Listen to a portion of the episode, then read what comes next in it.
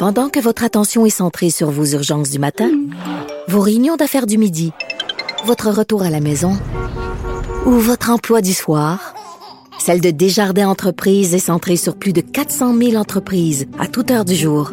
Grâce à notre connaissance des secteurs d'activité et à notre accompagnement spécialisé, nous aidons les entrepreneurs à relever chaque défi pour qu'ils puissent rester centrés sur ce qui compte, le développement de leur entreprise. Le problème n'est pas là. Francis Gosselin. Ça sonne comme une arnaque. J'ai une bonne logique, moi, là? Mario Dumont. Dis pas que c'est pour faire plus d'argent. La rencontre. Gosselin. Dumont. Salut Francis. Salut Mario. Alors euh, aujourd'hui et demain, les grandes banques canadiennes, les pauvres banques canadiennes publient leurs résultats. Puis aujourd'hui, il y a comme une inversion des rôles. là. Une de celles qui allait très bien a des mauvais chiffres, puis celle Ouais. qui allait mal depuis une couple d'années a des bons chiffres. Ben, c'est ça, là, la Banque de Montréal commençant avec celle-là là, qui, euh, qui a annoncé ses résultats. Ben, tu sais, Mario, on reste. mauvais là, chiffres. C'est ça, ouais. Juste comme pour les auditeurs à la maison, on met ça en perspective. Ils ont fait 2,95 par action au lieu de 3,6 par action, mais ça reste des plusieurs milliards de dollars de profitabilité. Mais moins que les mais marchés auraient euh, anticipé. Effectivement, là, moins que. C'est 2,56, excuse-moi, par action, euh, versus 3,6 à la pareille date l'année dernière. en pourcentage, c'est une grosse C'est débarque. une grosse débarque et les analystes s'attendaient à ce que ça diminue. Donc, on savait là, que bon l'année avait été un peu plus difficile, mais à 3 et 2, donc une baisse de 1 Là, finalement, c'est une baisse là, de, De 17 genre, Ça c'est fait ça. que c'est quand même pas, pas rien.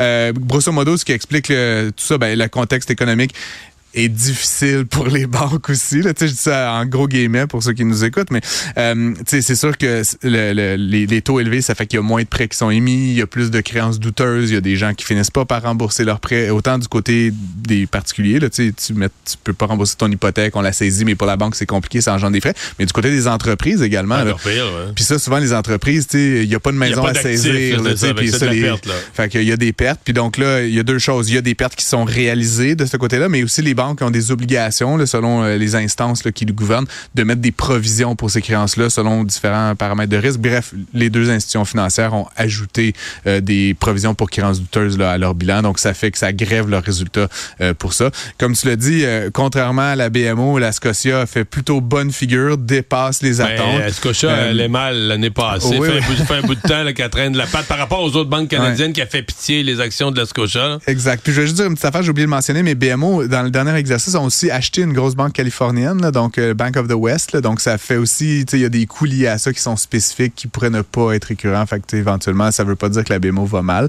Euh, mais l'action de la BMO a quand même droppé là, 4,5 en cours de séance. Pour une banque, c'est beaucoup. C'est beaucoup, là. Tu sais, c'est supposé d'être le long. dans technologies, ça monte de 5, de 5 par jour. Nvidia, là, tu sais, 16 dans la journée. Là, mais non, non, non. c'est- Mais Pour c'est une c'est banque, c'est beaucoup, C'est des institutions qui sont, des entreprises qui sont basées sur la stabilité, la prévisibilité. Donc, c'est sûr que c'était surprenant un petit peu pour les investisseurs aujourd'hui. Des changements d'opération, de mode d'opération chez Macy's. Euh, commerce de détail, euh, c'est certain que ça, ça se fait brasser ces années-ci. Ouais, mais tu sais, pour moi, c'était comme un peu, euh, je sais pas, Macy's. tu connais les États-Unis, c'est un peu l'étoile du Nord. Tu sais, ça va bien. C'est pas, tu sais, Target. Bon, on comprend qu'il y a eu des difficultés, mais Macy's, ça, tu sais, c'était comme un peu le haut du pavé. bon. Euh, ça va pas super bien. Là, ils annoncent qu'ils vont fermer quand même un tiers ou un peu moins d'un tiers de leurs magasins là, d'ici 2026. Euh, évidemment, pour se concentrer sur ceux qui restent. Ils vont aussi. Ça fait combien de magasins? 100 quelques, Ils en avaient 500 en tout, donc ils en ferment 150. Il va en rester environ Fait qu'ils ferment 350. 150 Ouais, c'est beaucoup là. Tu sais, c'est pas comme je te dis, si en fermait deux trois là, ça, ça va là, mais là c'est comme c'est un changement direct de stratégie là pour cette Mais entreprise. est-ce qu'ils vont baisser leur chiffre d'affaires ou ils pensent regagner ces ventes-là par du commerce en ligne plus agressif Ben, ou gros, grossir les magasins Oh, restants? Non, en fait, ce qui est intéressant, là, puis c'est justement pour les fins de, de notre conversation, mais ils vont ils vont euh, ajouter probablement des nouveaux magasins. Là, ils disent pas combien, mais des petits magasins. En fait, donc on se relance vers la, ouais, le magasin boutique, peut-être avec une meilleure sélection de produits. Tu sais, Macy's là, c'est c'est comme Ah oui. c'est géant, là, tu sais, c'est plusieurs étages, là, etc.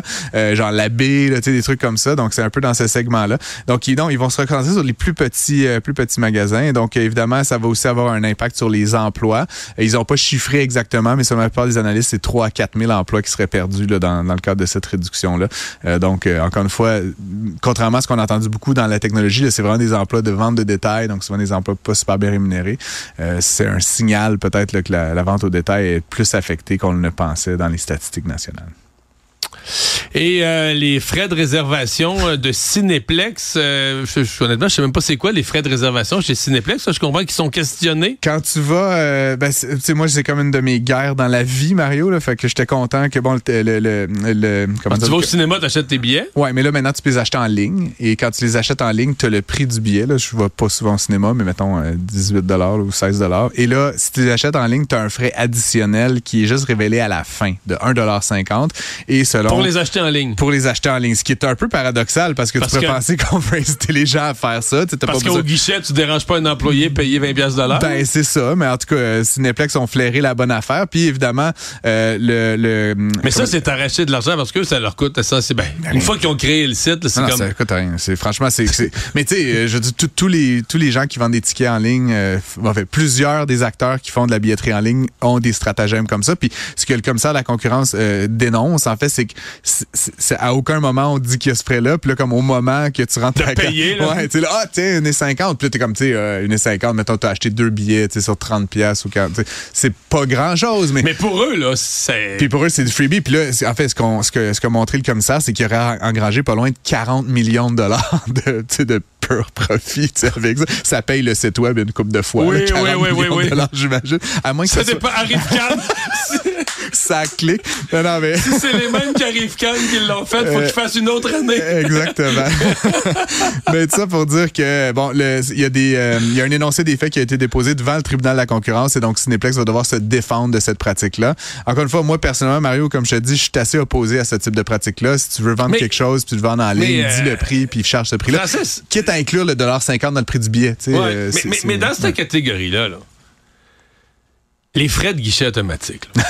mettons, moi, là, je sais pas, j'ai besoin d'un 20. tu sais, On n'a plus besoin de comptant, mais mettons, j'ai besoin d'un 20$. piastres, là. Hmm. Puis là, moi, je suis membre chez Desjardins, mais là, tu sais, à côté de moi, il y a un guichet de la Banque nationale. Là, j'invente des chiffres, mais pour être dans. Ils vont me charger, mettons, pour un 20, ils vont me charger 3 piastres pour. ouais, trois, quatre 3, dollars, 4 dollars, je pense. Pour être dans une succursale différente, pas de Puis là, ma banque va me recharger genre une autre pièce pour le retrait. mais Ouais. c'est écœurant, là. C'est écœurant, Puis ouais, tout ça se fait par informatique. Il n'y a même pas d'employé Il y a pas qui d'humain. passe Non, là-dessus. Il n'y a pas d'humain. Non, non. Tu sais, je veux dire, à la limite, ça devrait être des cents. Ça devrait, si nous chargeait le coût de transaction, ça serait Tu deux, te rappelles-tu d'une époque on payait pour les SMS? 10 cents le SMS. T'imagines dans la catégorie des on prend de l'argent au monde puis que tu sais c'est des petits montants. C'est vraiment c'est c'est c'est des c'est souvent des positions dans des oligopoles hein, ou des situations de quasi monopole. Bon, tu sais Cineplex en est un, les banques en sont un autre. Ils sont capables de charger des petites ponctions comme ça. Puis tu sais Qui ont l'air de rien. qui ont l'air de rien. Ben, déjà, 4 piastres, c'est pas rien, là, mais, mais qui ont de l'air de rien parce que, tu sais, tant qu'à être, tu retires pas de 20, tu retires 100 ou 200. Tu sais, Ah tu oui. dis, moi, c'est ça ma logique là, de bon économiste. Quand je, vais, quand je vais au guichet puis que j'ai besoin absolument de retirer de l'argent, je retire un plus gros montant en me disant, en proportion de mon retrait, c'est moins. Mais, euh, tu sais, honnêtement, je- je- on pourrait parler longuement des, des frais bancaires comme ça, mais moi, je, je suis obsédé de ça. Marie, je déteste retirer de l'argent au guichet. J'emprunte de l'argent. Je vais t'emprunter de l'argent puis je vais te faire un virement après.